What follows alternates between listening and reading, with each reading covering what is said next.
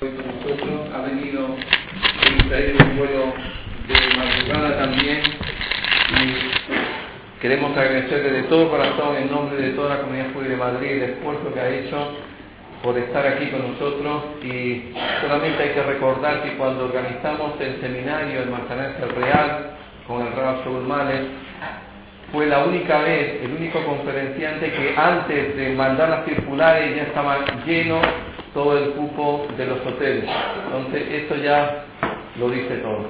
Muchas gracias por haber venido y dejamos.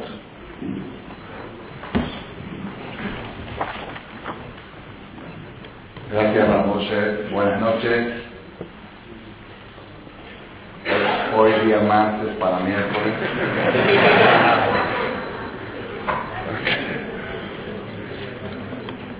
Babotay, la verdad es una sensación muy especial, por fin, que se ha concretado esta convocatoria, esta reunión, y solamente Dios Hashem sabe por qué tenía que ser esta noche y no el domingo pasado. El mes de Adar es un mes que está muy relacionado con las fechas, el día, la suerte. Hamán hizo un sorteo para, seleccionar una fecha adecuada para el exterminio del pueblo. Y ese mismo sorteo Dios lo hizo para determinar una fecha adecuada para el festejo del mes de Adar. Entonces tiene las fechas en el mes de Adar, el que cree un poco porque es un poco supersticioso, y yo soy también un poco supersticioso, creo un poco en las fechas, tiene algo místico de por qué Dios hizo que esta charla sea esta noche. Y durante la charla vamos a ir desarrollando y ir entendiendo por qué esta noche. Esta noche es, hoy es domingo para lunes, 13 de Adar, 5766 y 12 de marzo del 06. Vamos ahí.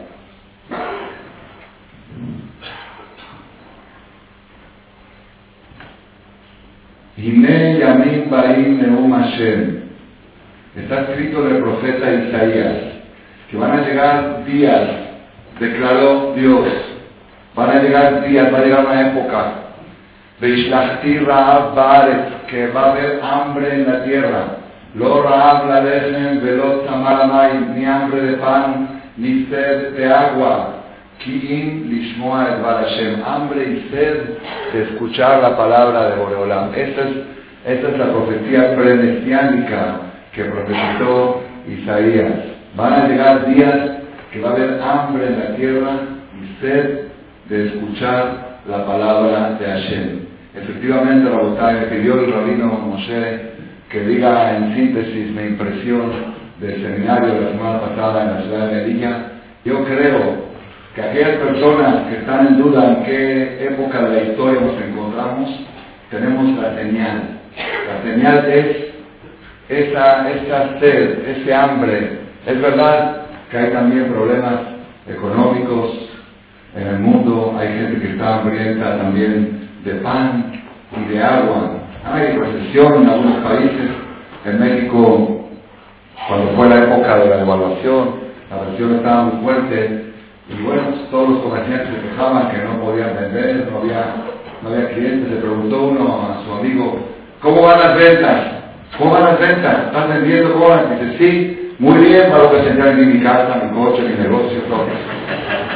Es verdad que hay temporadas, hay épocas difíciles económicamente, difíciles de parnasar. Sin embargo, si hacemos un estudio en el pueblo de Israel, por lo menos el día de hoy, hay más gente hambrienta de otra cosa que de pan y de agua.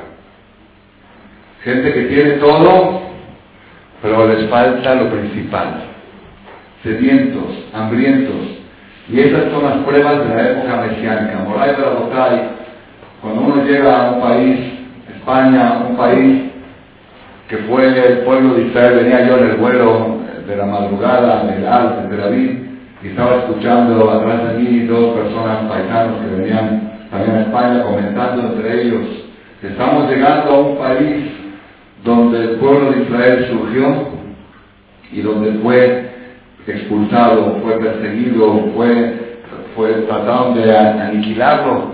Esto nos recuerda la historia de Purim, la historia de Amán, que era un hombre que quiso destruir y aniquilar al pueblo de Israel, uno de los antisemitas más grandes de la historia, vamos a recordar a continuación. Cuando llegamos a esta ciudad, a este país, a España, y vemos el florecimiento de las comunidades judías en cada una y una de las ciudades de España donde se han instalado nuevamente, ya sea en Madrid, ya sea en Melilla, me cuentan que en Málaga todavía no conocí, cerca otros lugares, ese florecimiento y ese despertar y esa sed de escuchar. En el seminario hicimos en Melilla el fin de semana, del viernes a la noche a domingo a mediodía, hubo 14 horas de conferencias. Era terapia intensiva, yo le llamo. La 14 horas la gente, muy cerrado, ¿cómo puede usted estar parado hablando 14 horas? Dije, pues yo, pues es mi trabajo, si no me muero de hambre. Pero la, el público, ¿cómo puede escuchar? ¿Cómo la gente puede escuchar 14 horas de Torah? Esto demuestra que estamos en la época premesiánica, pero eso no es todo. Digo la gente, ¿por qué me escuchó? Pues porque pagaron, pagaron el fin de semana. Pues ya que pagué, pues, si pagué una entrada al cine, pues no la voy a perder. Aunque esté la película aburrida, pues ya la pagué. Pero cuando se suspendió el vuelo hacia Madrid por mal tiempo para los madrileños y buen, tiempo para los, para los madrileños, mal tiempo y buen tiempo para los madrileños. Para ellos fue buen tiempo. Entonces yo dije, bueno, me voy al hotel otra vez a echarme un buen descanso. Tenía yo varias noches literalmente sin dormir desde que me perdí el avión en, México. Dije, ya voy a dormir tres, cuatro horas bien y voy a tranquilizarme, relajarme. Me habla por teléfono los organizadores. Rabino, ya que se quedó en Melilla, no queremos desaprovecharlo. ¿No daría una charla más? Hoy en la noche en la sinagoga, oye, le dije, no a haber niña, no a haber 10 personas que quieran escuchar, y toda la comunidad estuvo en el seminario, ya está encantado de escuchar hasta la voz y hasta la misma voz. Dije, hoy, bueno, voy a descansar un ratito, dos, tres horas, y a las 8 de la noche convocatoria. Llegué al centro de la sinagoga y estaba repleta la sinagoga, de punta a punta, no había lugar para un alfiler, hay testigos aquí presentes, lo que fue esta noche. Y ahí ya no era porque pagaron, ya no era porque, ahí era porque, para demostrar que estamos en la época premesiánica, para demostrar que el pueblo de Israel hoy en día está más sediento y más hambriento de algo interno que de pan y de agua. Pan y agua, de Hashem, Dios nunca va a faltar, que nunca falte. Loja está hablando, Daria está hablando. Pero la espiritualidad que anda el pueblo de Israel buscando, esa la aproveché, que sepan que eso es lo que yo me llevo conmigo de regreso a México, esa noticia, esa fuerza, esa energía de un pueblo sediento por escuchar las palabras de Torah, por regresar a sus fuentes, por escuchar algo, por encontrar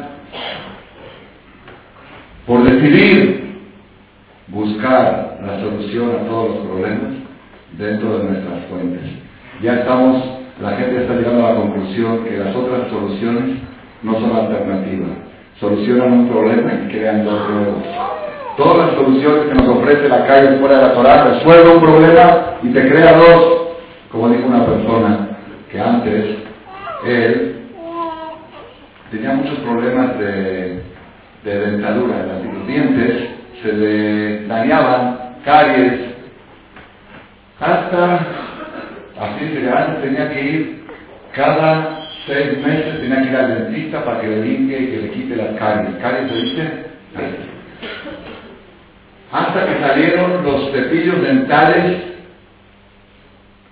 ¿cómo se llaman? Este, electrónicos, esos que, eléctricos, eléctricos, esos con pila que hacen si los conocen o desde que salieron estos, dice Baruch Hashem, ya no tengo que ir una vez al mes al dentista, ya voy una vez cada seis meses al y dos veces por semana al técnico para que me arregle el cepillo que se descompone. Okay. Esto es lo que está pasando con, las soluciones alternativas que dan a la Torah. Resuelven un problema y se crean dos nuevos.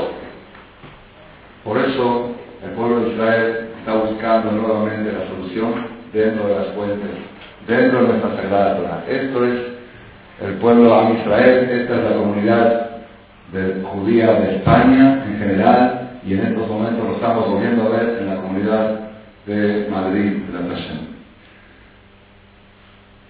Otra frase más como introducción en honor a los anfitriones de este lugar. Dice el Talmud, Israel le Shebayam. El pueblo de Israel fue comparado a los peces del mar.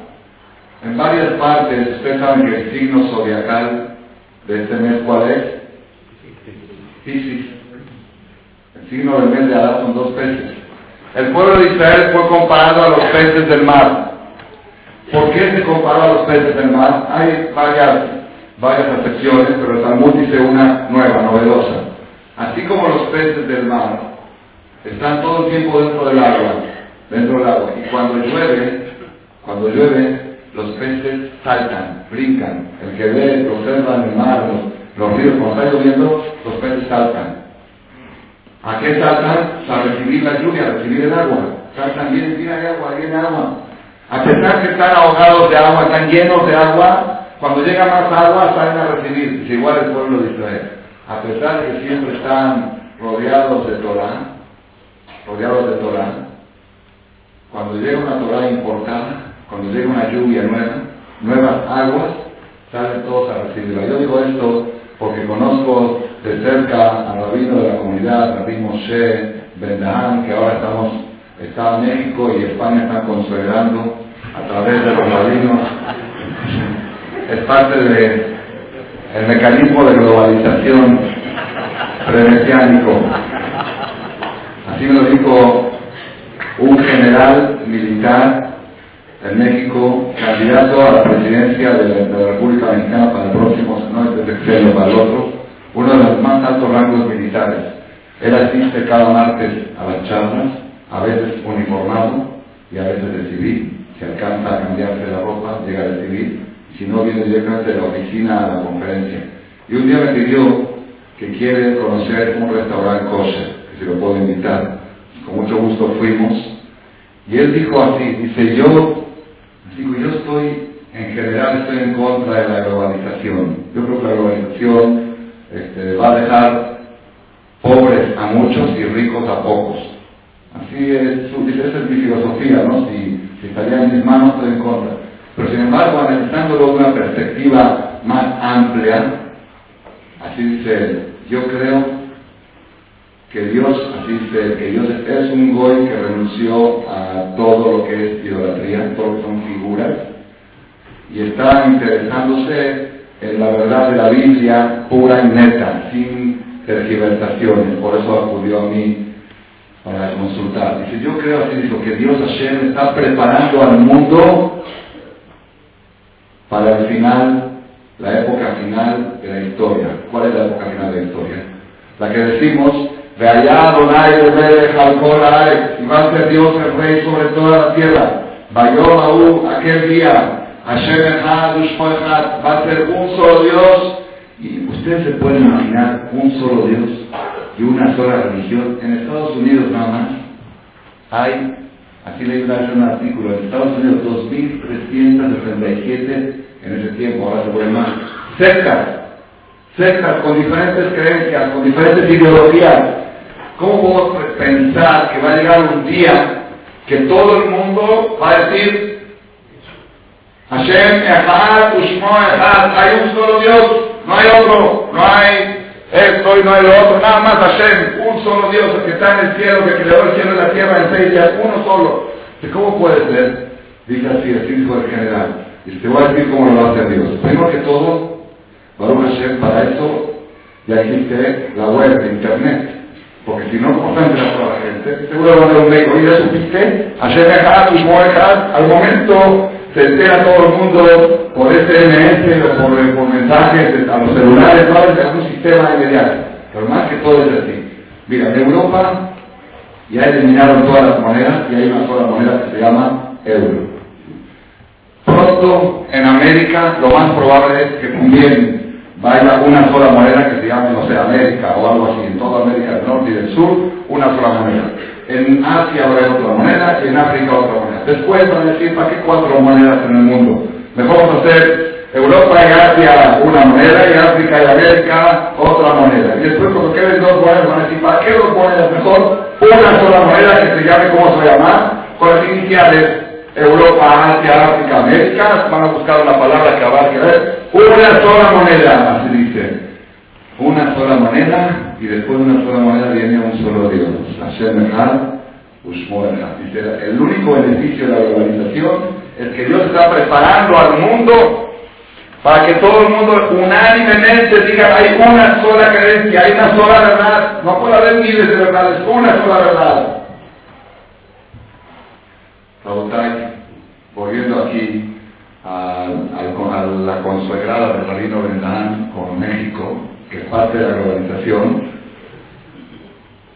quiero decirles que ustedes aquí en Madrid tienen Torah, tienen Torah, están, Baruch Hashem, como los peces en el mar. En, hebreo hay un dicho popular, creo que en español también se dice, como pez en el agua. ¿sí? En Ecuador están como pez en el agua. Aquí ustedes, Baruch Hashem, están como pez en el agua. Tienen un rabino de esta categoría. A la isla conocí por primera vez también el Colel. Vi cómo se estudia Torah, vi cómo hay todo el tiempo enseñanza de Torah. Y de repente llega un rabino mexicano, que no, no es seguro que es mexicano, tiene cuando le conviene es argentino, cuando le conviene es mexicano, tiene doble pasaporte. Llega y se reúne un domingo a la noche.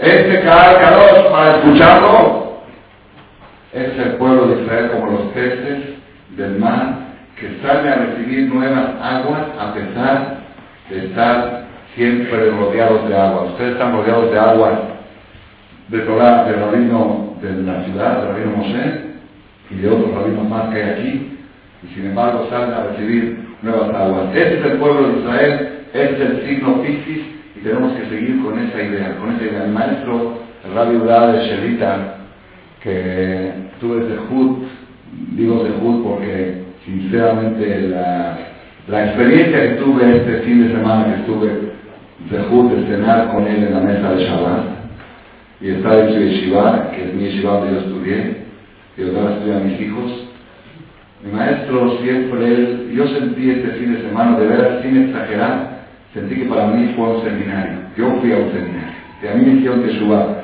El nivel espiritual de elevación, son, son escalas, ¿no? Escalas. Jerusalén, la Yeshiva, impresionante. Él dijo, ¿por qué el pueblo de Israel, por qué los peces, cuando están en el agua y llega agua nueva, salen a recibirla? Ya tienen agua, ¿para qué? Dice, ¿por qué? Porque los peces saben que el agua es su oxígeno, que el agua es su fuente de vida, que sin agua se muere. Dice, la fuente de vida no tiene límites, la vida no tiene límites, el oxígeno no tiene límites. Por eso salen a recibir más agua, más vida, igual a Israel. El pueblo de Israel sabe que la Torah es la Torah es nuestra vida, la Torah es lo que nos da la tranquilidad, la paz, y en eso no hay límite. Aunque tenga yo mucha Torah en la ciudad, si viene Torah nueva, salgo a recibirla. Abotay, hoy más que nunca, más que nunca, estamos, el pueblo de Israel, llegando a la conclusión que requerimos de esta terapia que se llama Torah. Dijo un rabino en México, muy bonito, dice, la única solución, la única solución para la drogadicción es la Torah-adicción. Y eso es, cierto, es cierto. El marido, el esposo, cuando regresa del trabajo, si pasa a tomar una clase de Torah, regresa diferente a su casa. Trata diferente a su mujer, es otro con sus hijos. Hay gente que me dice, no puedo ir a estudiar Torah porque tengo que ver a mis hijos, tengo que ver por ellos. Si quieres ver por ellos, pues lo mejor que puedes hacer es irte a una clase de Torah de media hora, 40 minutos. Y si hay mucho tráfico, entonces poner un cassette de ramal o de otro en el coche y llegar a tu casa después de 40 minutos, una hora de Torah, haz la prueba. Haz la prueba, que es diferente.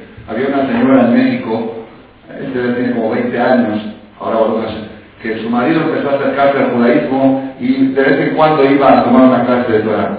Ella vio, vio la diferencia de la conducta de él con ella. Llegaba del negocio alterado, enojado, nervioso, ofensivo. Cuando llegaba de la estudiar Torah, manso, como un corderito. Así venía, ¿qué tal mi vida? ¿Cómo estás, mi amor? ¿Qué pasó? ¿Te tocaron? Parece como una hipnosis. Llega el marido llega como hipnotizado. Y esta señora, cuando el esposo llegaba de trabajar y tocaba el timbre de la casa a las 7 de la tarde, me hables, decía, ya fuiste al colegio, ya fuiste a tomar clase, no te hablo, no te hablo. prefiero que te quedes en la calle y no que hacer un escándalo a la casa. Vete al colegio, estudia un ratito Torah y luego te vienes. Esta es, esta es la solución. Hoy en día estamos, lo estamos viendo, lo estamos viviendo. Me dijo un señor en México, dice, yo no soy joven, un señor de 35 años, Dice, yo no soy muy religioso, dice, yo soy tradicionalista, más o menos sí, hago kidush el Shabbat, pero no respeto. Dice, hoy en día necesitamos enseñarles Torah a nuestros hijos. Así me dijo él. Necesitamos mandarlos a Yeshiva, si no es por convicción, si no es por convicción, por falta de alternativa. Por falta de alternativa. Dice, el otro día llegó mi hijo, su hijo estudia en la escuela secular, que no hay Torah. Llegó mi hijo, un hijo de 12 años, dice, la forma de tratar a su mamá, la falta de respeto, la grosería, las palabras que salen de su boca, y nosotros de chiquitos no conocíamos eso. De chiquitos las de mamá y papá era el respeto de la otra, era, ok, no hay religión, pero hay respeto, hay educación, hay valores, hay... Hoy en día no hay nada, no hay nada, fuera de Torah no hay nada. Yo tuve un caso de un señor que discutía con su esposa de trasladar a sus hijos de, educación secular a educación de Torah y la esposa no quería y el marido sí. Finalmente le dije a la mujer, ¿por qué vas a destruir tu matrimonio? Por algo positivo que te está pidiendo tu marido, no está pidiendo ni alcohol, ni lo está pidiendo más Torah. ¿Por qué no pruebas? Prueba. bueno, prueba. Vamos a ir a ver la escuela, la yeshiva, la escuela religiosa que hay en México. Fueron allá, al otro día regresaron y dije, ¿qué dices? ¿Qué dices de la escuela? Y hermano, tengo que decir la verdad. En la yeshiva donde fui a visitar para ver si meto a mis hijos, hasta el portero es más educado. La educación se respira en, el personal de atención. ¿Por qué? Porque eso es contagioso, se contagia. La Torah educa, honorar a tu padre y a tu madre. La Torah educa cuando eres una persona mayor, te levantas, Hay, en Israel hicieron ahora cursos de educación. Cursos de educación. ¿Qué es curso de educación? Cursos de educación para que los hijos aprendan a educar a sus padres. Si es así, ¿cómo educar a los padres? Yo, a mí es anécdota, yo le voy a enseñar. Los hijos van a educar a los padres. Estamos en una generación muy difícil, muy difícil. Un papá decidió que ya saben esta discusión muy grande entre los psicólogos y todo, desde qué edad se debe hablar con los niños del sexo, desde qué edad, cada vez es más temprano, en 18, 16, 14, cada vez en las escuelas, ya a los 11, un día un papá dijo, ¿sabes qué? Yo prefiero, desde que mi hijo es muy pequeño, enseñarle todo correctamente para que no reciba información equivocada de otras fuentes. No voy a entrar ahora en el tema porque no es mi tema que no va a hacer. Agarró a su hijo de cinco años, dijo, ven hijo, vamos a hablar de sexo. Dice, sí, papito, ¿qué quieres saber? Vamos, es un poco exagerado el chiste, pero no está muy lejos de la verdad. No está muy lejos de la verdad. Se necesita hoy en día educación de Torah, ya no por convicción, sino por falta de alternativa no sé si decir Baruch Hashem o desgraciadamente, no sé cómo hay que decirlo, desgraciadamente y Baruch Hashem, el Satán, el Israel ya no dejó alternativa. Antes había competencia, decías, bueno, ¿qué le doy a? Educación, educación de Torah a la derecha o educación secular a la izquierda. Ahora es, ¿le doy educación de Torah? O lo dejo un mal educado, un insolente, un hombre irrespetuoso, un hombre irresponsable. Nada, nada. hogar, no hay matrimonios, no hay integración familiar, todo está, se está perdiendo con el liberalismo del mundo secular. Y nosotros, Baruch Hashem, tenemos 3.000 años. La Torah ha llevado 3.000 años matrimonios desde la Jupá, desde la Jupá hasta boda de plata, boda de oro, boda de platino. Me ha escrito 120 años. Un señor, después de 5 años de casado, invitó a sus amigos a la boda de hierro. Cinco años, boda de hierro. Los amigos no sabían de qué se trata. Y bueno, pues es una fiesta, vamos. Ya hay un dicho que dice en hebreo, no te no hace falta causa para festejar. Si hay, si hay una copa, que hay whisky, vamos a pasar bien una noche, boda de hierro. Llegaron ahí, una fiesta, preparó.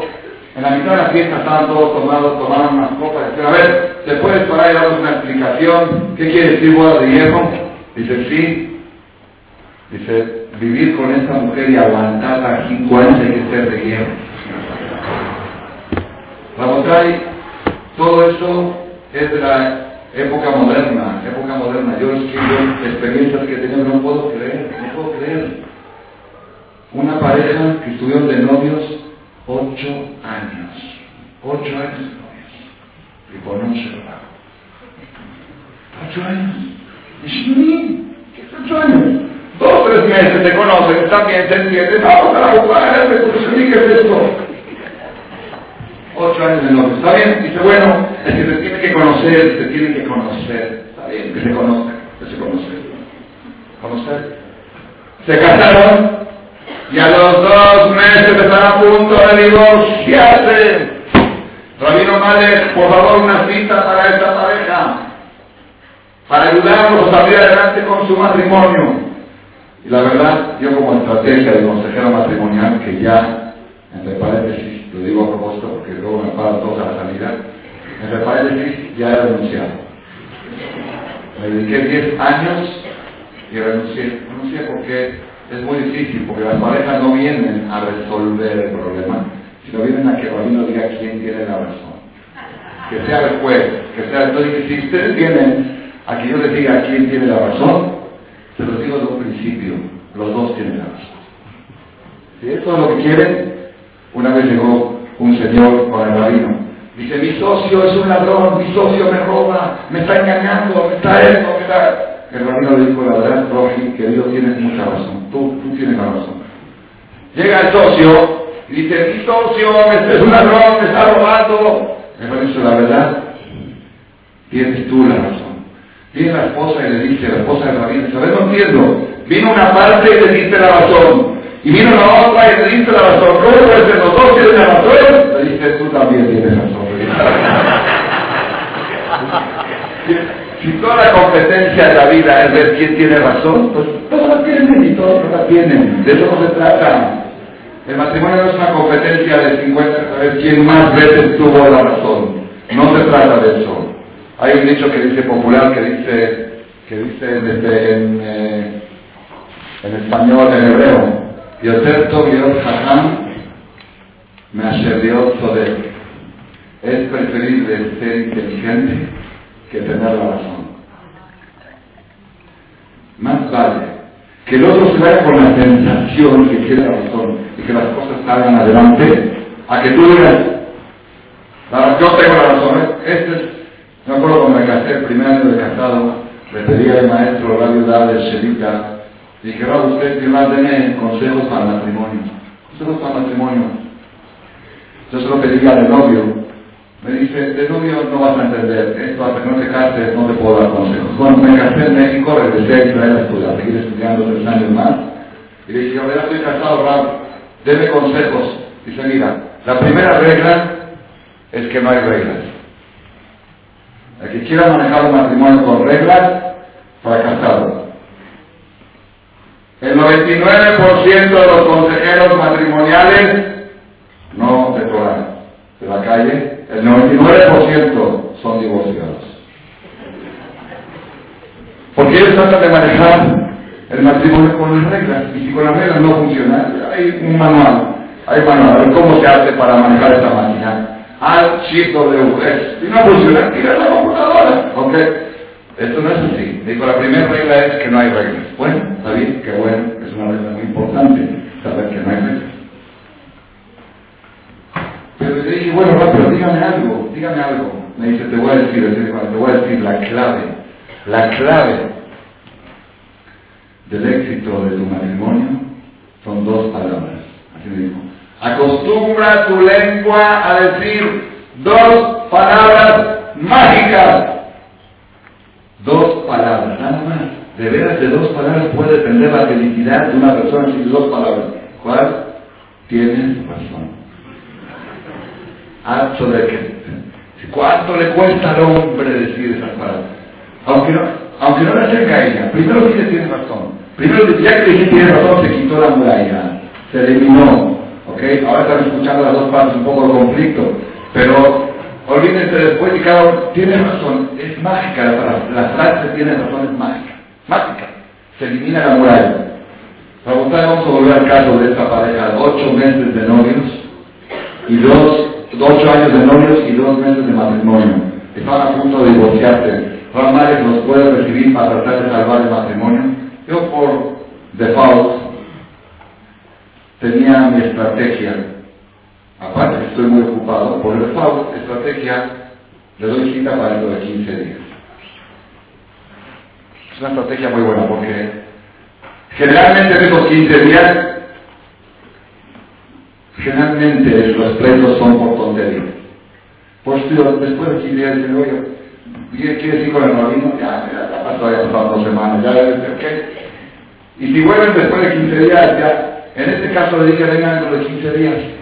Después de 15 días no vinieron. Hablé por teléfono a preguntar, dice, no, ya no vinieron, ¿por qué? Porque ya están divorciados. No tuvieron paciencia de esperar la cita.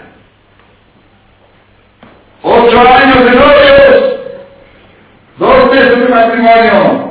Noviazgos largos, matrimonios cortos. Noviazgos cortos, matrimonios largos. Porque en el noviazgo nada más se tienen que ver las descripciones. Ver las cosas básicas y punto. Más que eso no se puede saber nada. No se puede saber nada más que eso. Una persona preguntó cómo los noviazgos religiosos de la Torah, ¿cómo, cómo, cómo es eso? ¿Cómo es eso? No, se entiende, no se entiende. Que no se tocan, que no se abrazan, que no se besan. ¿Cómo puedes comprar un par de zapatos sin probártelo? Así me preguntó una persona. ¿Qué le contesté? Pues si la mujer es un par de zapatos, pues tiene razón. Pero yo te pregunto otra pregunta. Cuando vas a comprar un automóvil, ¿qué compras? ¿Automóvil de segunda mano o de agencia? Pues si, puede, si se puede, si se puede, ¿qué dice uno? Este lo compré de agencia. ¡Cero kilómetros! ¡Cero kilómetros! Y si vas a la agencia y dices, quiero comprar este automóvil, ¿Cómo no? Ahí está, es de la Ford, es tanto. Quiero probarlo. ¿Me dejan probar? Sí, porque yo siempre cuando compro un carro lo pruebo. Señor, este coche está de la agencia. Baja el 20% de su valor. Y si le dan dos tres vueltas, baja el 30%. Bueno, déjeme tocar, se mira y no se toca. Ahí está el carro. Aquí están las descripciones, es de buena marca, es de buena familia, esos son los papás, el fundador de la Ford, aquí tiene todo, ¿qué? Cuatro puertas, cinco puertas, alta, baja, todo eso, se ve, se mira y no se toca. Se estrena la noche de la boda, la noche de la boda, cero kilómetros. Esa es la filosofía de la moral. Y ha dado resultados. Tres mil años así ha funcionado y ha funcionado mejor que las alternativas que el Satán y el trató de crear en los últimos siglos. Por eso digo, hoy en día la gente está reconociendo que las estrategias judaicas que ofrece para vivir, a vivir. Me preguntó una persona una pregunta un poco provocativa, provocativa, una persona religiosa que cumple el. Dice, a ver, Rabino, usted que es muy inteligente y que habla mucho, todo, le voy a hacer una pregunta. Dice, una pregunta teórica, teórica. Si después de 120 años la persona se va y usted llega al cielo y ve que todo fue mentira, que no hay nada. No hay la mamá, no hay castigo, no hay recompensa, no hay eternidad, no hay otro mundo, no hay, nada, no hay, no hay. ¿Qué hace usted? Es que mira, la pregunta ni siquiera teórica me la puedo imaginar, porque si no hay nada, pues tampoco no, no hay a quien preguntarse. ¿ok? Si no hay nada, porque no hay nada, ¿ok? Pero dice, no, no, pero teóricamente dije, no existe, no existe. Yo tengo tan claro, con bases y con pruebas científicas, con todas las pruebas del mundo, que tiene que existir una eternidad. No puede ser, y que yo, yo, Saúl Madre, no soy 80 kilos de carne. Yo no soy comida de gusanos, ¿no? Yo no estoy alimentando un cuerpo para que después se lo coman los gusanos. Yo soy algo eterno, eso lo tengo clarísimo. Dice, bueno, pero teórico, dije ni teórico. No, pero dígame, dígame, dígame, ¿qué hace usted si después de 120 años se entera que todo fue mentira? Toda la Torah fue mentira, va a minar, va a minar la ley. Y que no, no existe eso. Dije, no existe. Dice, bueno, dígame, dígame. Dije, no existe. Dice, bueno, yo le voy a decir una respuesta mejor. Y esa, pues, sí, la verdad me gustó, y la estoy repitiendo aquí, creo que le dije, la digo primera vez en público, estreno en Madrid víspera del Purífico, 1766. Me dijo así, dice, si después de 120 años se demuestra que todo fue mentira, igual vale la pena vivir como judío. Por lo que se disfruta aquí abajo en la tierra. Por el estilo de vida, por la manera de vivir, por, la, por, por, por el metodismo, por el metodismo que tiene el judaísmo. ¿Qué es metodismo? Cierta vez en México me tocó, eso es tiene ya muchos años, están en los primeros casetos que creo que todavía no, ya, ya no se difunden, por eso lo puedo repetir. Tenía que reparar la línea telefónica de mi papá en México, que estaba descompuesta, tenía dos meses ya descompuesta. Y ahí eh, los este, mexicanos son muy informales, en ese tiempo ahora está mejor el servicio, muy informales cuando iban los que arreglan los teléfonos a la casa para arreglar, arreglaban uno y descomponían dos. Era, era sistemático y esperaban que venga la persona para darle el shoja, ¿cómo es el shoja? El soborno para agarrar como 50 pesos que fue para, para que me arregle.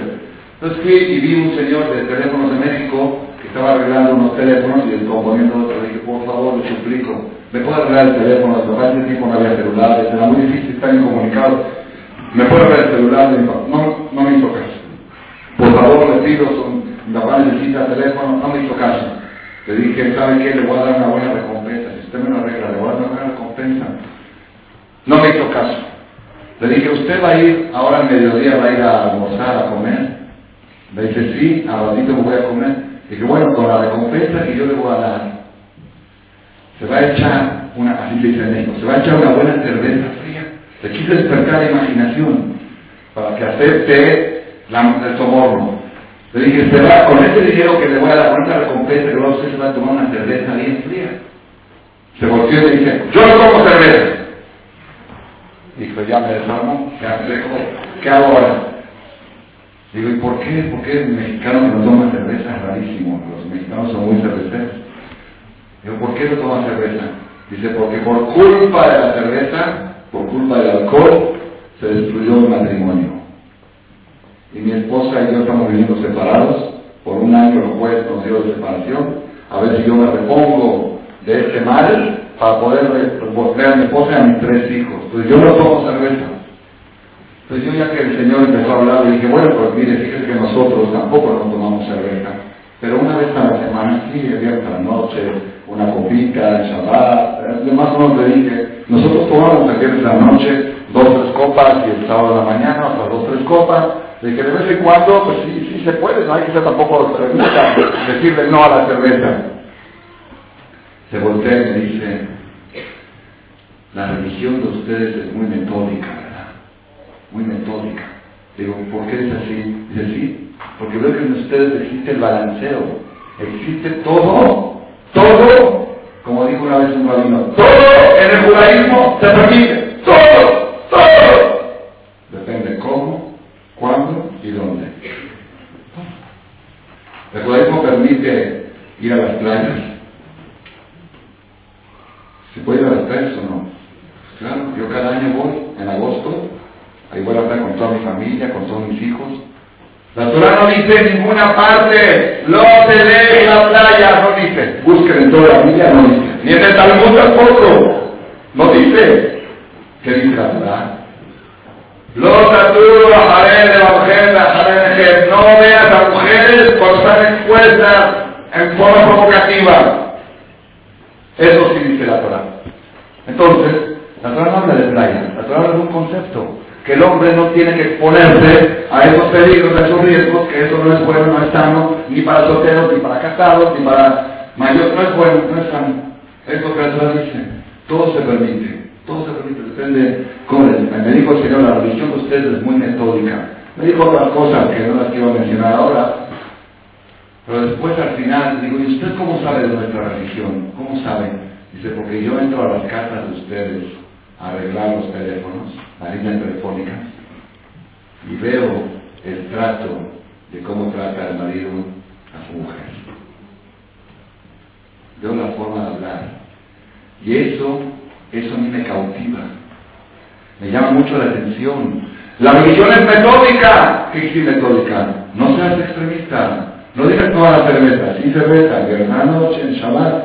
Bueno, pero a mí me gusta de vez en cuando emborracharme. Claro que sí, pues. Es metodismo, es metodismo. Para que dice, bueno, pues yo los me gusta excederme, excederme. Bueno, una vez al que se exceder, mitzvah, mitzvah. Ve aquí a la sinagoga, pues va a haber fiesta de Purim aquí. Ve aquí el día martes. Y aquí va a haber botellas, y va a haber alcohol, y toma, y toma, y toma, y toma. Y más, más, más. Hasta que ya cierra, cumpliste una mitzvah muy grande. De tomar el Purim.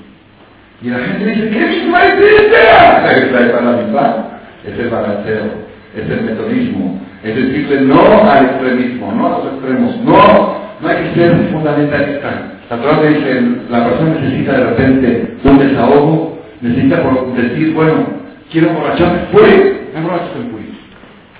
De repente a la persona le gusta, se le antoja, que saben que los jóvenes de hoy en día se les antoja dormir en la calle, dormir así, hay mucho eso en Akshara, ¿cómo se llaman? Mochileros, ¿cómo se llaman?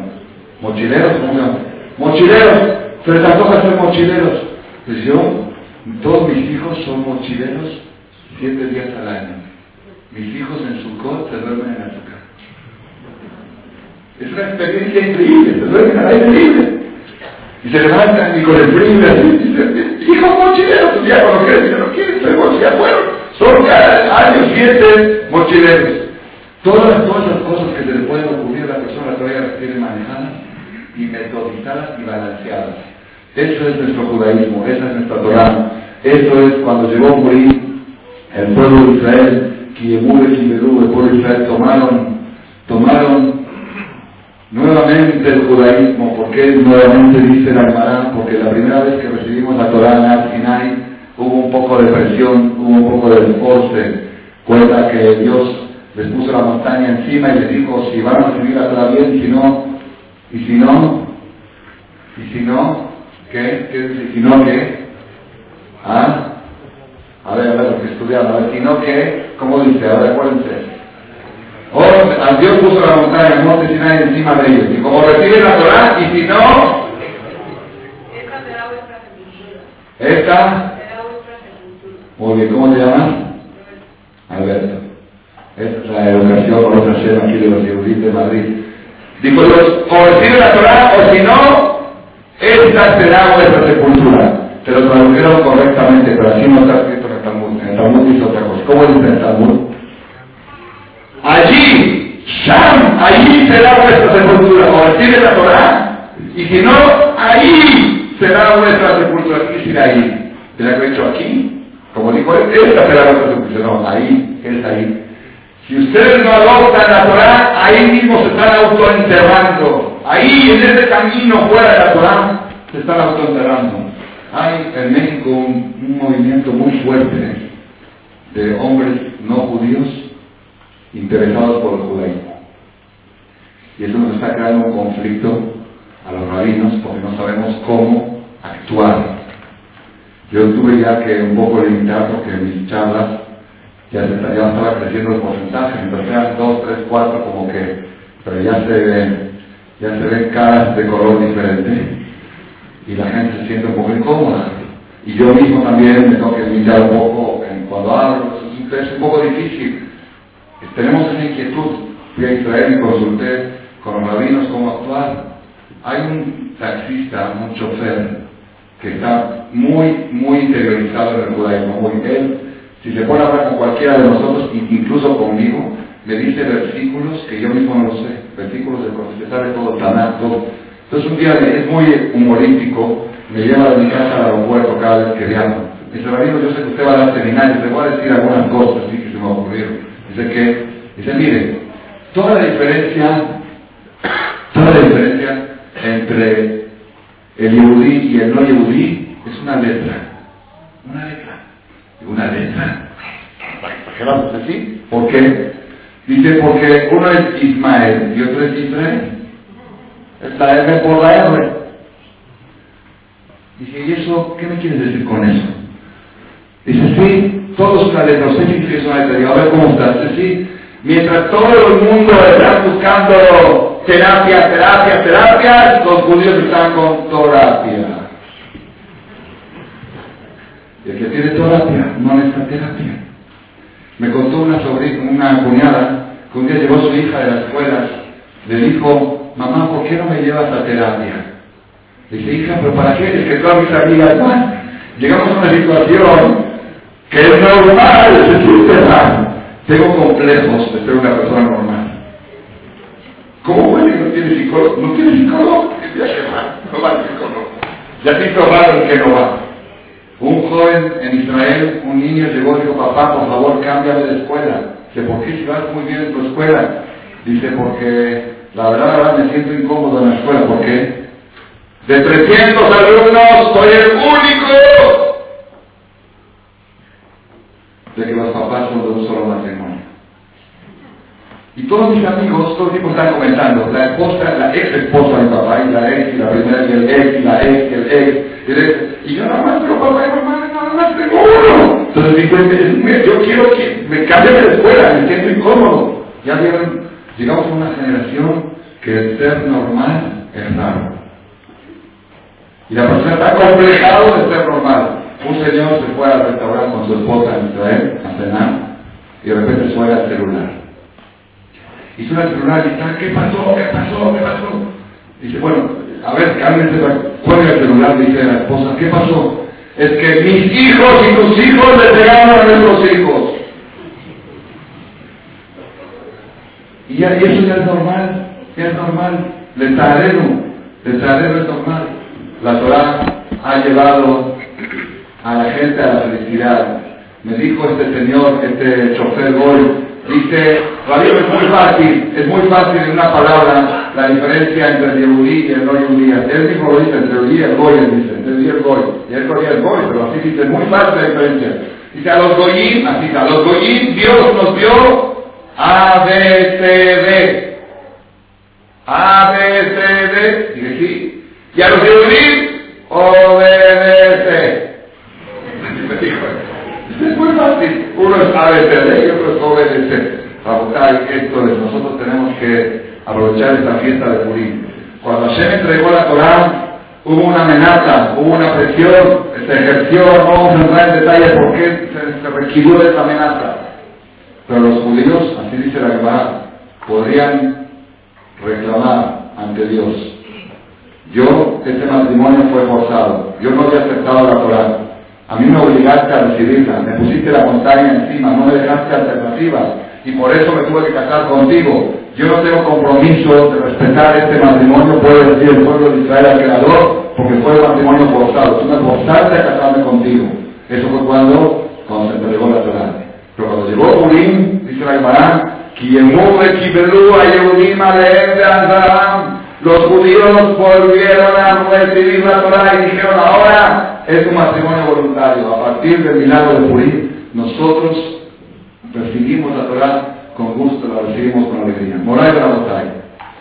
El mes de Adar es prácticamente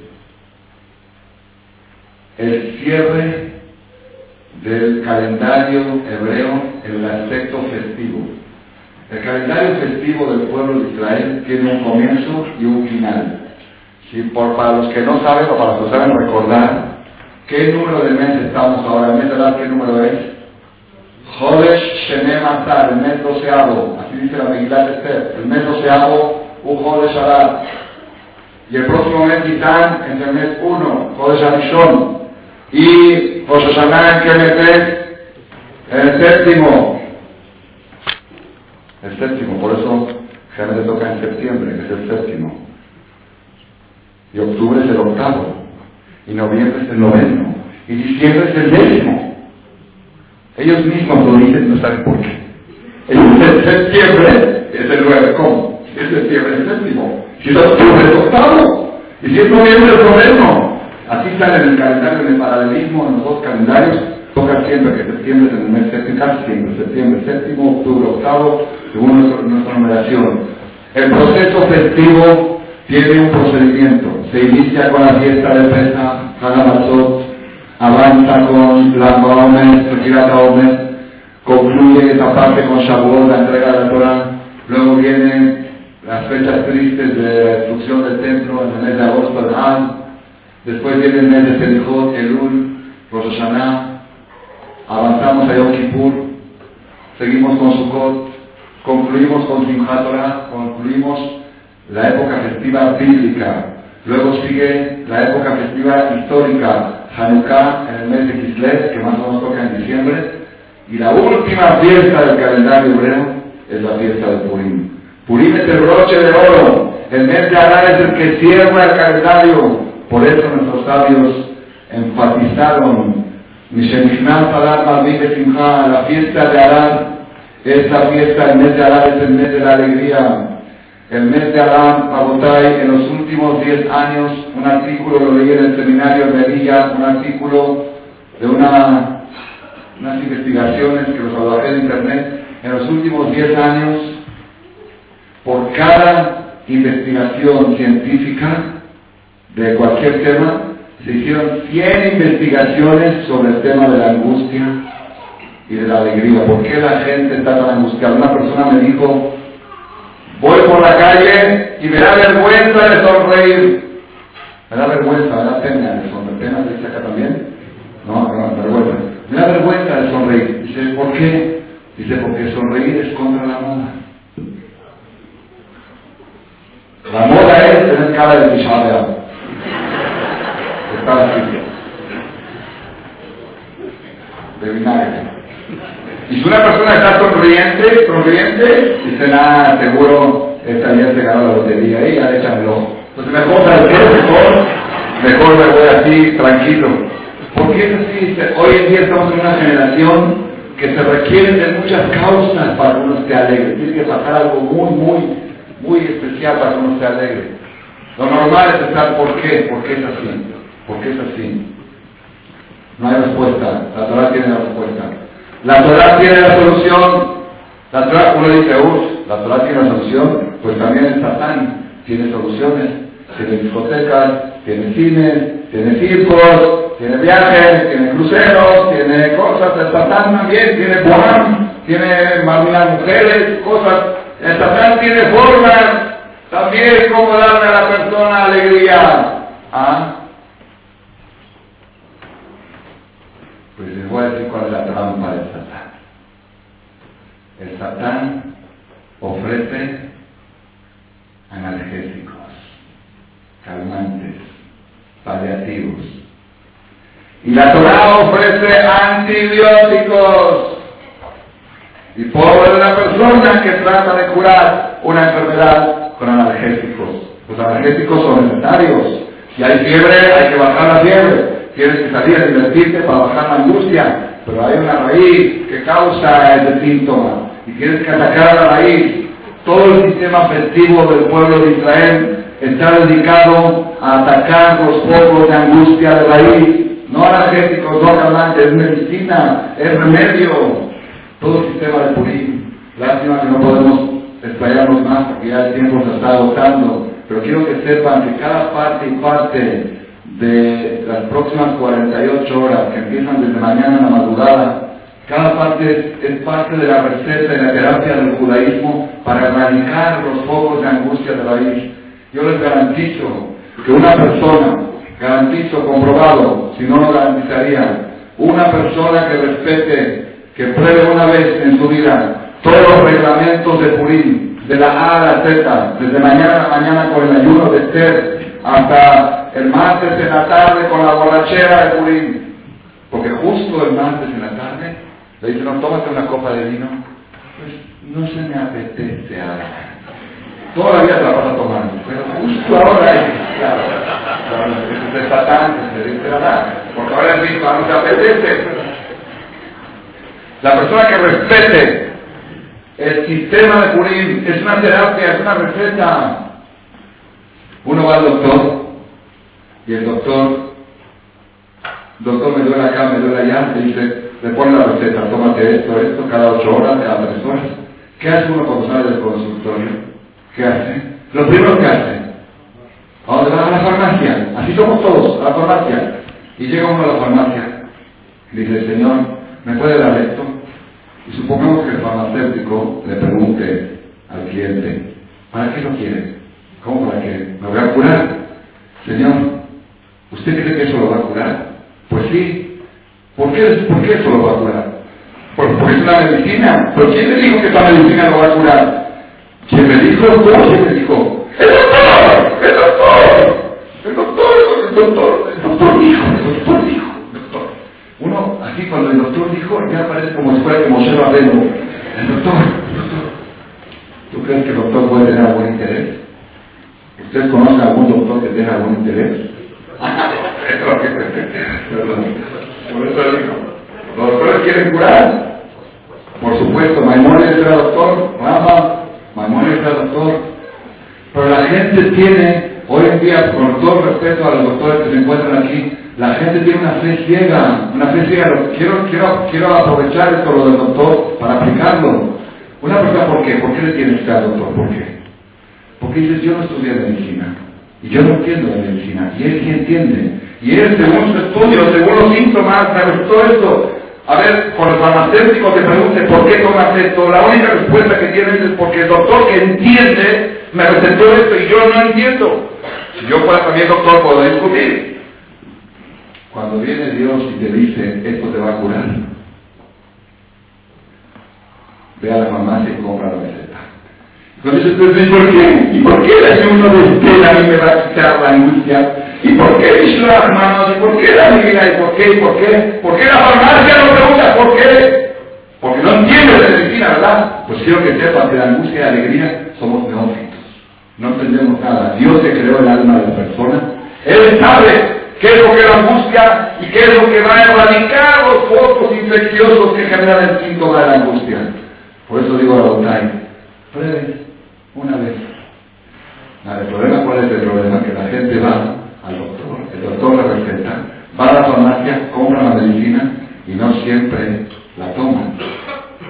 Hay gente que son anti, yo soy uno de ellos, así como que no me gusta, como, le tengo como que miedo, le tengo fobia a las medicinas. Un señor llegó con el doctor y le dijo, doctor, tengo una infección, a ver qué me receta. Le dijo, tómese este antibiótico tres veces al día. A la otra semana llega con la garganta más hinchada. Dice, tomó la medicina y dice, sí, la tomó, la tomó en la mano, tomó el frasco en la mano. Dice, no, hay que ingerirlo, hay que tomarlo adentro. Rabotai, las recetas que ofrece el judaísmo son infalibles, infalibles. No existe una persona, no existe una persona que cuenta mi voz, no existe una persona que respete la palabra de Hashem y que esté angustiado, no existe. Y si vas a ver a algún religioso angustiado, que sepan que anda en otra religión, no está en la nuestra. Así dice Dios, Dios lo dice en el profeta. Si tú te sientes triste, que sepas que andas en otra. Si la mía, la mía no entristece, la mía alegra. Así dice Dios, Dios lo grita en el profeta. Cuentan que un señor iba de viaje y de negocios con otros comerciantes. Otros comerciantes llevaban maletas con mercancía, con mercadería muy pesada. Y él llevaba, para variar, era Yehudí, llevaba diamantes. Diamanteros, así, una cosa chiquita, muy valiosa. Pero para disimular, para que no lo asalten, para, no, para disimular, agarró una valija grande que parece de altizaje, que parece de zapatería, y adentro puso papeles de, ya, papeles de periódicos, y una maleta chiquita con los diamantes que valen millones. Y así iba de negocios con esta maleta. Cuando llegó al aeropuerto, al tren, la historia la cuenta en el tren, llegó a la estación del tren, el maletero, que ayuda a cargar las maletas, le dijo, ¿lo puedo ayudar a cargar su equipaje? Y él, también para disimular, como todo el mundo usa los maleteros, se está bien, ayudan a cargar el equipaje. Cuando llegó el maletero al hotel, se le subo el equipaje al hotel y estaba subiendo, cuando subía las escaleras con el equipaje, el maletero llegó sudando, cansado, decía, Señor, ¿qué trae usted en esas maletas? ¿Qué trae usted? Está, está pesadísima. Dice, está pesada, está pesada, no las días, todos los días, está pesada todos los días, me la cambiaron todos los días. Las mías no pesaban nada, traían diamantes. Dice Dios, si el Shabbat se pesa, no es el mío, es otro Shabbat. El Shabbat mío no pesa, mis maletas no pesan. Mis maletas traen diamantes adentro. La gente que carga mis maletas está cargando diamantes. Y aquel que siente dificultad, aquel que siente dificultad, es, tiene que checar, tiene que ir con el radio y decir, a ver, ¿dónde estoy fallando? Porque no estoy sintiendo esa alegría de la que habló el Ramales en su visita a Madrid. Eso creo, ¿por qué? ¿Por qué? Porque la regla de oro es, el Talmud dice, Ena Shechinat Shorah la presencia divina no puede morar en un corazón triste. Así dice Talmud. La presencia divina en la tristeza repele, repele todo lo que es celestial.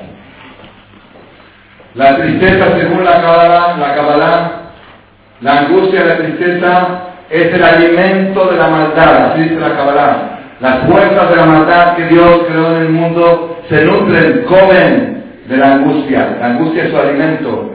Cada vez que la persona está triste, está alimentando las fuerzas del mal que hay Y claro que sí. Una persona alegre no va a ser infiel.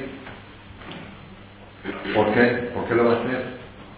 Una persona alegre no tiene necesidad de hacer muchas cosas, muchos errores que cometen los seres humanos. Yo les voy a traer un ejemplo, un ejemplo así real. Vamos a suponer, ustedes saben que hoy en día está de moda a nivel internacional el concepto de la sonara. ¿Qué es la sonara? ¿Ah? Sí, la sonara quiere decir que la Torah prohíbe terminantemente a un hombre, a una persona, hacer un comentario negativo de alguien, de quien sea. Comentario negativo, cualquier tipo de comentario. Hay veces que le dice a una persona, oye, ¿cómo es fulano? ¿Sabes qué? Mejor no hablemos mal de la gente. Fue lo peor que pudiste decir. Hubiera sido mejor que digas algo, porque si dices algo, dice, bueno, ese fue el comentario. Pero si dices mejor, no, tú no sabes de qué se trata. Cualquier comentario, oye, ¿por qué no vino fulano a la charla de mamales? Ya sabes cómo es ella. Ya sabes que esas cosas a ella no le interesan. Es un comentario negativo. No, no tienes por qué, no sé por qué no vino, no sé, no sé, seguro, no sé, habrá tenido un problema, no sé. Y nosotros, desgraciadamente, por Hashem, hoy en día se está mejorando el tema. La gente goza, la gente disfruta, disfruta. A veces cuando está de decir un chisme, y lo tiene en la punta de la lengua y la amiga le dice, la zona, y dice, pero ya tengo aquí, ya tengo mi vida, no, no, no puedo, no, no puedo aguantar. Imagínense ustedes una muchachita, una jovencita, así de 17, 18, 19 años, por decirlo así, chismosa profesional. Pero de esas que les encanta de esas que van a buscarlo, no que si se le presenta lo dicen. Hay, ¿qué, ¿Cómo se llama la Torah una persona chismosa? ¿Saben cómo se llama? Dice la no tener rajil. no seas chismoso, porque aquí está la palabra rajil. Rajil, en lenguaje bíblico, literalmente quiere decir vendedor ambulante. ¿Qué es un vendedor ambulante? ¿Ah? ¿Qué vende un vendedor ambulante? ¿Peines o camisas? ¿Qué vende? Pues lo que se vende, lo que sea. a ver, aquí compra y vende, compra y ese es el chismoso. Compra acá un chisme y lo vende allá, lo compra allá, que sea, de quien sea, como sea. Esa es una mujer chismosa, por ejemplo, una jovencita chismosa profesional. Esta misma jovencita goza, disfruta, la ves cuando está contando un chisme, la ves como, la, como lo saborea, como un, como un helado. Es su helado, su pastel. Hay gente así, desgraciadamente pocas, pero hay. Esta misma jovencita cuando llega el día más alegre de su vida, ¿cuál es el día más alegre de la vida de una mujer? ¿Cuál es? ¿El cuando qué? El día, cuando hay discusión, las solteras dicen que el día más alegre de una mujer es el día de su casamiento, porque creen que van a ser felices. Casadas, así fue el estudio, las casadas dicen el día que nació su primer hijo, porque ya se, se desengañaron, porque ese día, el día que nació su primer hijo. Pero vamos a poner el día de su casamiento. La soltera esta, el día estar vestida de blanco, la jupá, están bailando en el banquete, bailando todos muy contentos, todos muy contentos. Se acerca una amiga en la, en mitad del baile y le dice a la novia, a la chismosa profesional, dice, oye, tengo un chisme jugoso. ¿Quién Te lo voy a contar porque hay una misma alegrar a los dos. lo voy a alegrar.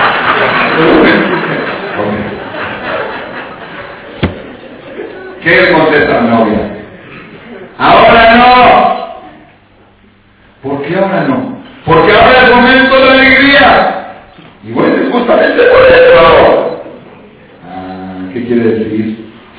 Quiere decir que esta chismosa profesional tiene adentro una amargura de Tisha que es la vomitar todos los chismes, que es lo que hace buscar. Y ahora que está el momento de alegría, no quiere saber nada de chismes. Eso es Rabotai. Ustedes saben, el Zohar Kadosh, fuente máxima de la Kabbalah, dice, ¿cuál es el día más sagrado del año? Más, más sagrado de todos. ¿Cuál es? Todos saben, el día, el famoso día, ¿cuál es? Yom Kippur. Yom Kippur. ¿Cómo, ¿Cómo, se llama en la Torah Yom Kippur? ¿Está escrito en alguna parte de la Biblia la palabra Yom Kippur?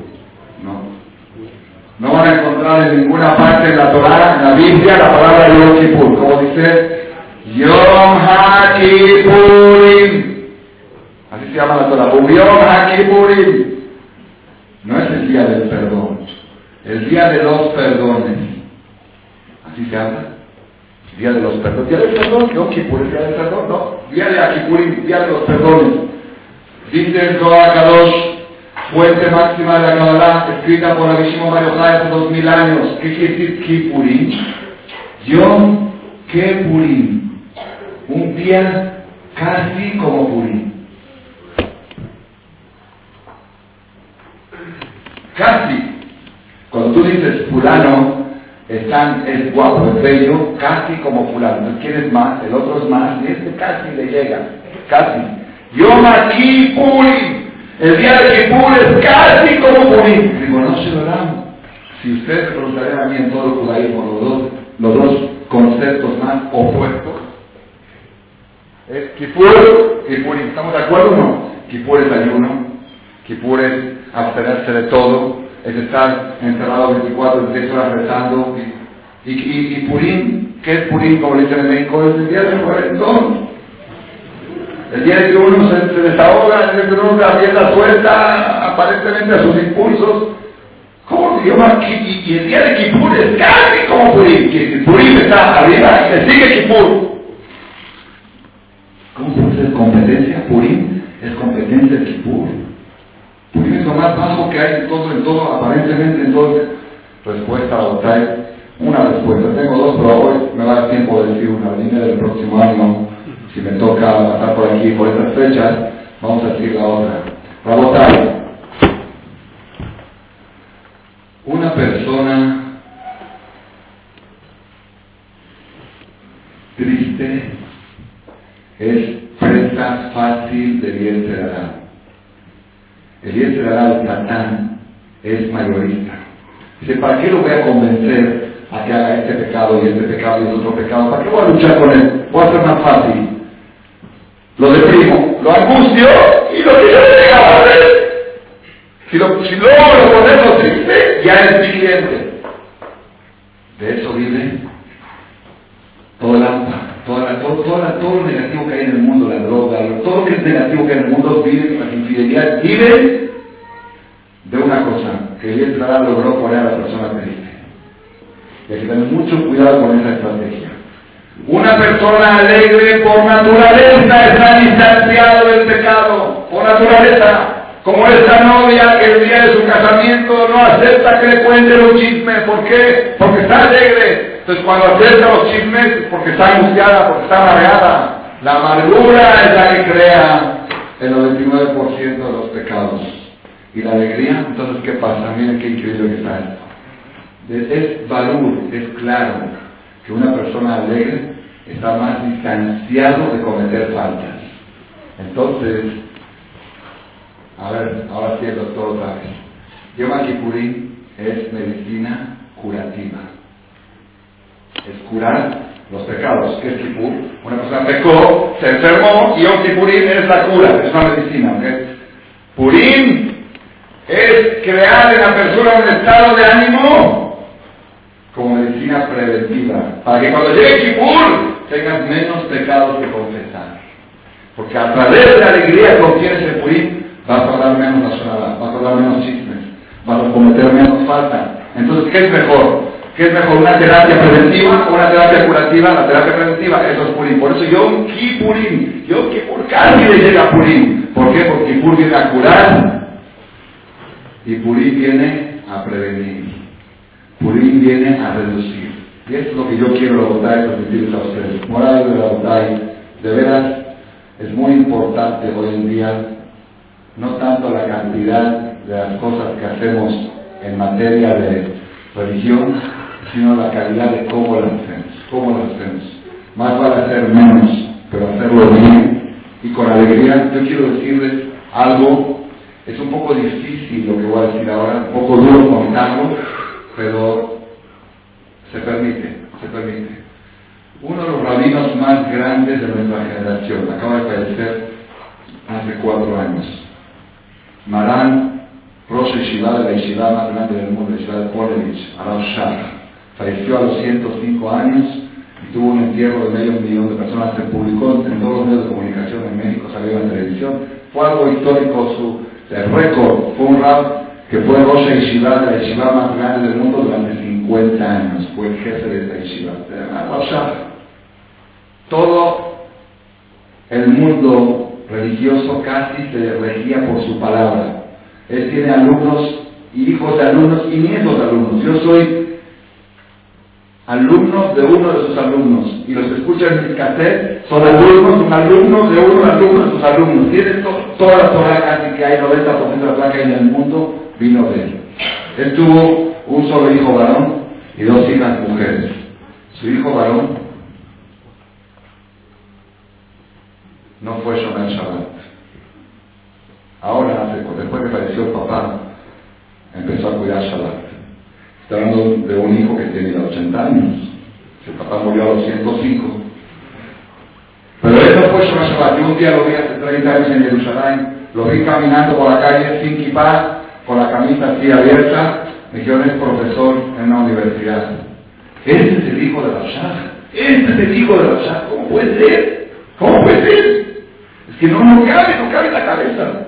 Pues uno que dice, bueno, esas cosas existen libre de Dios y, y, nada está ganado y nada está comprado. Y David tuvo un hijo descargado Ismael, Isaac tuvo un hijo descargado Isaac, y Roshah tuvo su único hijo descargado, este hijo.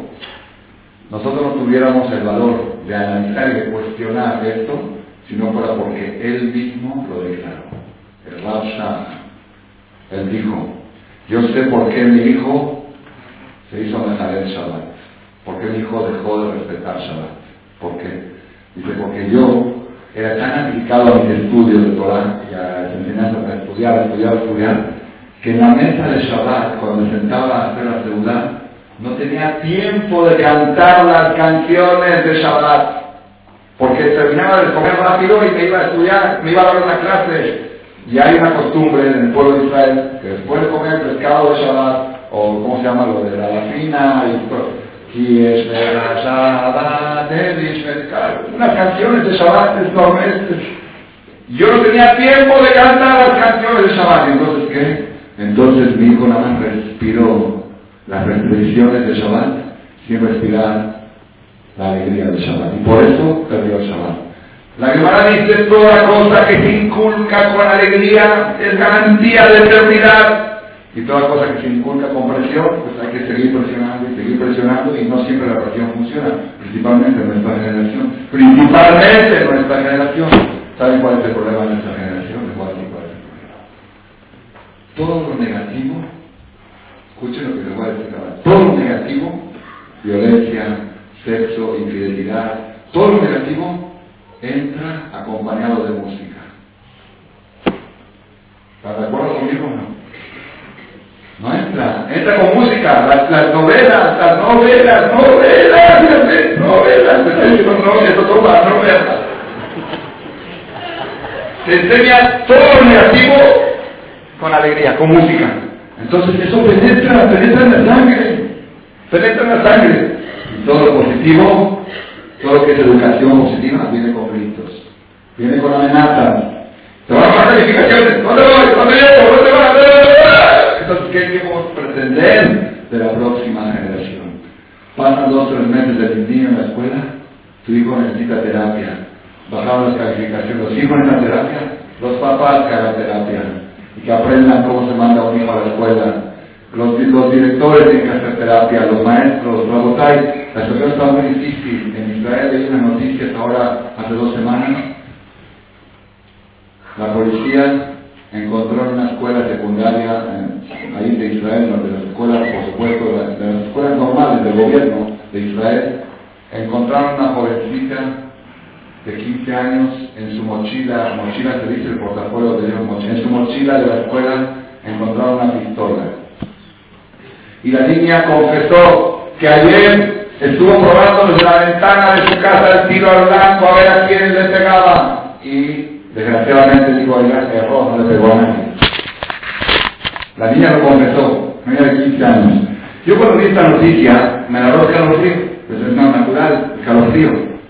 Cuando terminé de leer la noticia, me agarró todo el. ¿Y cómo la policía encontró la pistola en la mochila de la jovencita? ¿Cómo la encontró? En un cateo rutinario en búsqueda de drogas. Ya no sabía yo por qué llorar. Si era por la pistola, por el cateo ordinario. Se lo dije en Shabbat a una persona que trabaja para acercar a la gente de Shabbat. Le dice que él, un, un yehudí religioso Cohen, Cohen, de apellido Cohen, que es Cohen, tiene que hacerse un tratamiento de por ¿cómo se dice? Para poder traer hijos, ¿cómo se llama? De fertilidad, por Entró y, fue a preguntarle a su si está bien, cómo se deben hacer las cosas. Dijo, ¿dónde lo vas a hacer? Dijo, el hospital Tel Shomer, el hospital de los principales de Israel, Tel Shomer. Dice, espérate, espérate, en Tel Shomer hay un problema. ¿Cuál es el problema? Un Cohen no puede entrar a Tel Shomer. ¿Por qué? Cada año el ejército israelí, del presupuesto del ejército, tiene que subsidiar de las soldadas del ejército, 3.000 abortos por año.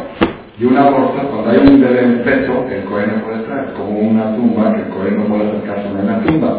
Los hospitales, el hospital de la Chomer es casi rutinario que hay tres o cuatro abortos al día de las soldadas del ejército pagado por el presupuesto. Todo eso, la tiene una sola respuesta, una sola respuesta. La culpa no la tienen ellos, la culpa no la tienen los soldados la culpa no la tiene la nueva generación, la culpa la tiene la generación anterior y no es cosa de buscar culpables. Vamos a hablar ahí para adelante. Nosotros somos responsables de la próxima generación. ¿Cuál es nuestra responsabilidad? Canta las canciones de Shabbat. Haz un purín, festeja el purín, festeja el pesa, el pesa se ha quedado para todas las generaciones La gente más alejada del judaísmo se sienta en la noche del Ceder. ¿Por qué? Porque el Ceder de Pesach entró con un ambiente muy alegre del pueblo de Israel. Nada más te acuerdas de la noche del Pesach y te alegra. Nada más te acordaste, pues nadie se la quiere perder. Si tú lograrías hacer eso cada viernes a la noche en tu casa, cada vez que tu, hijo te vea, papá, ¿por qué estás tan alegre? ¿Por qué estás tan contento? ¿Por qué estoy tan feliz? Te voy a decir la verdad, hijo, porque hoy pude ir al templo y ponerme este feliz y rezar con mi niña. No siempre puedo, pero hoy pude.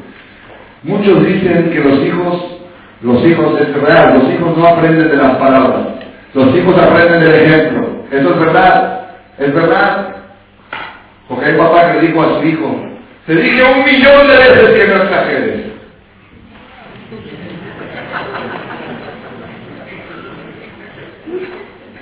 ¿Está bien? Le dijo un millón de veces que no exageres. O un señor que me invitó a la misma de su hijo y fui. Y después de una semana le dije, su hijo se, está, se sigue poniendo tefilín. Dice, sí, yo le exijo que se ponga tefilín todos los días. Digo, ¿y usted se lo pone?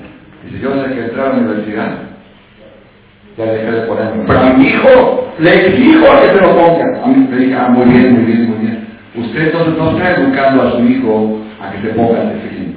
Usted lo está educando a que le diga a su hijo que se lo ponga. Le está educando a que le diga, pero él que no se lo ponga. Eso no es educación.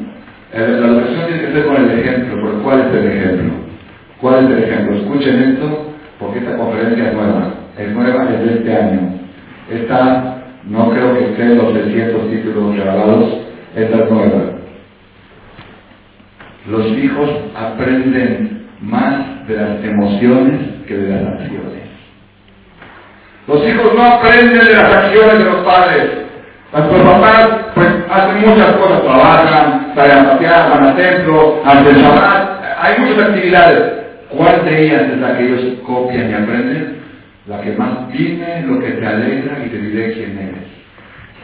Los hijos observan el rostro del papá y de la mamá, qué los hace feliz y qué los pone tristes. Y según eso se educan. Si tú le demuestras que un Shabbat te pone feliz, si tú le demuestras que una asistencia a la sinagoga te pone feliz, si tú le demuestras que un tefilín te pone feliz, entonces le estás inculcando qué es lo que de veras vale en la vida y qué es lo que menos vale. Pero si tú le dices, hijo, pues ya sabes, somos judíos y los judíos, pues no nos queda otro más que cuidar Shabbat. Pues sí, pero papá, vamos a bajar 10 pisos por, por, por escalera y el ascensor, ¿sabes qué? Dicen que hay un infierno, que, que, caliente, que quema mucho y, ya no nos queda otra, ¿sabes qué, podemos hacer? Nacimos judíos y tenemos que poner judíos, ¿qué vamos a hacer? ¿Qué vamos? ¿Así quieres educar? Aunque no lo digas con esas palabras, pero lo estás emitiendo, tu hijo lo respira, tu hijo lo siente. Y eso es lo que la Torah nos enseña y así se cierra el calendario hebreo. Este es el mes doceavo. El mes doceavo, Rabotay, hagan esta prueba y van a ver todo lo que quieras meter la sangre de tus hijos, méteselo con las emociones, no con las acciones. Demuéstrale qué es lo que te alegra. Demuéstrale cuál es la causa de una alegría, que te vea feliz, que te vea feliz. Y la felicidad contagia. La persona busca cosas que lo hacen feliz.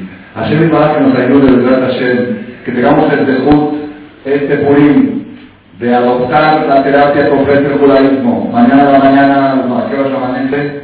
6 y 5. A las 6 y 5 es el inicio del ayuno de ser. Este ayuno de ser tiene una fuerza, una potencia. Es el único ayuno que no es de tristeza. Los cuatro ayunos obligatorios son tristes por la destrucción del templo, por el único ayuno que es celebrativo. Algunos dicen que se ayuna para preparar el estómago para la borrachera de Purim. Eso es verdad. Ok, eso es para hacer un poco de chinza de Purim. Un ayuno que es terapéutico. El que puede, por supuesto, el que tiene una enfermedad, por supuesto que no. Aquí están los doctores que consulten. No debe, la persona que tiene un problema de salud no debe de ayunar. Una persona fuerte que se puede despertar mañana a las 5 de la, a las 5 de la mañana, desayunar algo antes que amanezca. Yo lo voy a hacer, ¿verdad? en el avión me va a tocar mi, última, mi último desayuno antes de que empiece el ayuno. Nada más que cuando llego a empezar el ayuno, para ustedes aquí van a ser las 2 de la tarde por el cambio de horario. Es una, una cosa poco complicada, no importa. Se despierta en la mañana, desayuna, a las 6 y 5 suspende alimentos y líquidos hasta cuándo? Hasta que oscurece la noche, no.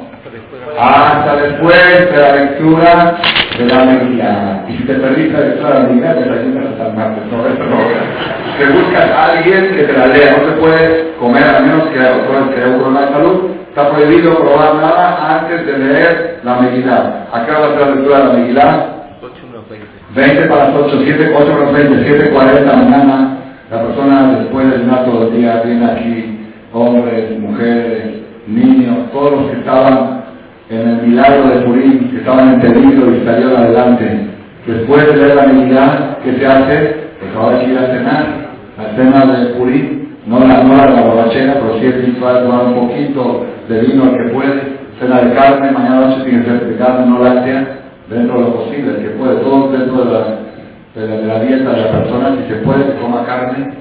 Después el martes de la mañana, otra vez venimos a la sinagoga, el ambiente de Purim es un ambiente muy, muy especial, muy especial.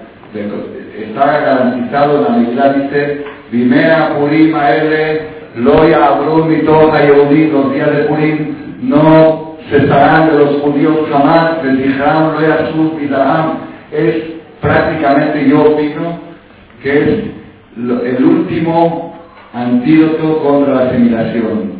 Si nos agarramos de esta fiesta muy fuerte, podemos agarrarnos y casi, casi asegurar que nuestros hijos siempre van a quedar en casa, que nuestros nietos van a ser de nuestro pueblo, que van a seguir el camino, que van a tener nuestras ideas que la Torah, nos mete.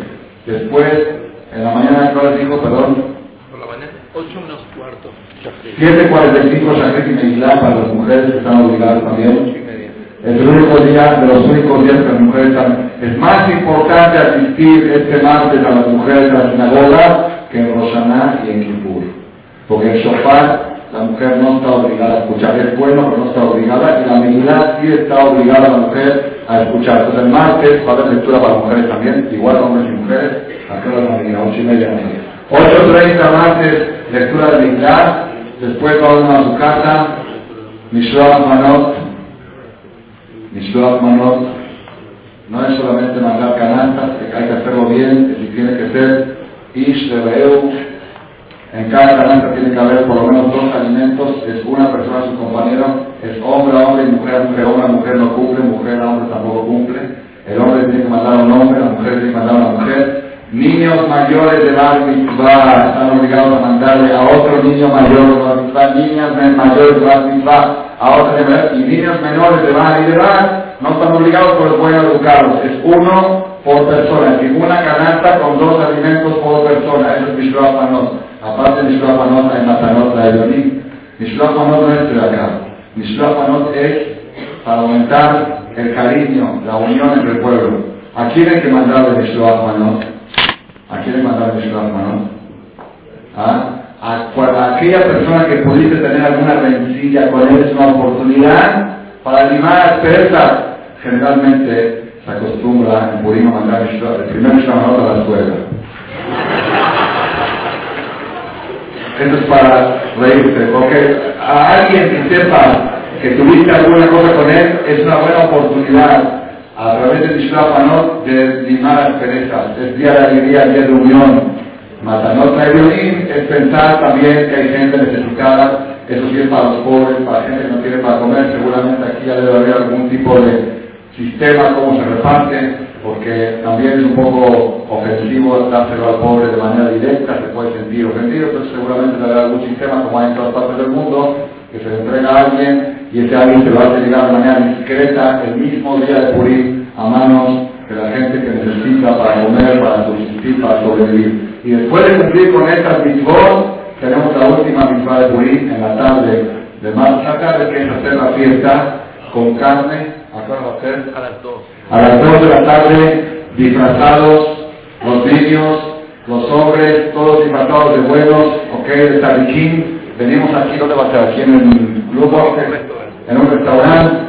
Esto es, la y la persona, el que no puede aquí, que lo haga, los de cada quien lo haga, pero lo principal es esto. Adopta la receta de Purim y vas a ver un cambio en tu vida. Vas a ver un cambio en tu vida. No digo un cambio del 100%, pero un porcentaje de cambio.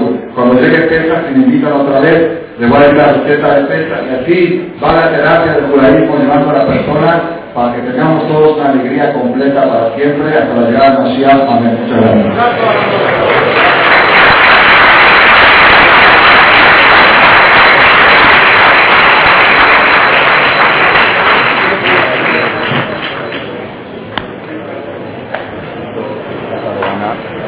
Sí, sí, sí, sí, se hizo. Eh, queremos agradecer a Ramales, como hemos tenido muy tarde, ya tiempo para preguntas. Hay algunos libros para, alguien en el stand al lado de los carritos, porque alguien quiere comprar unos libros de mi guion, español y en inglés.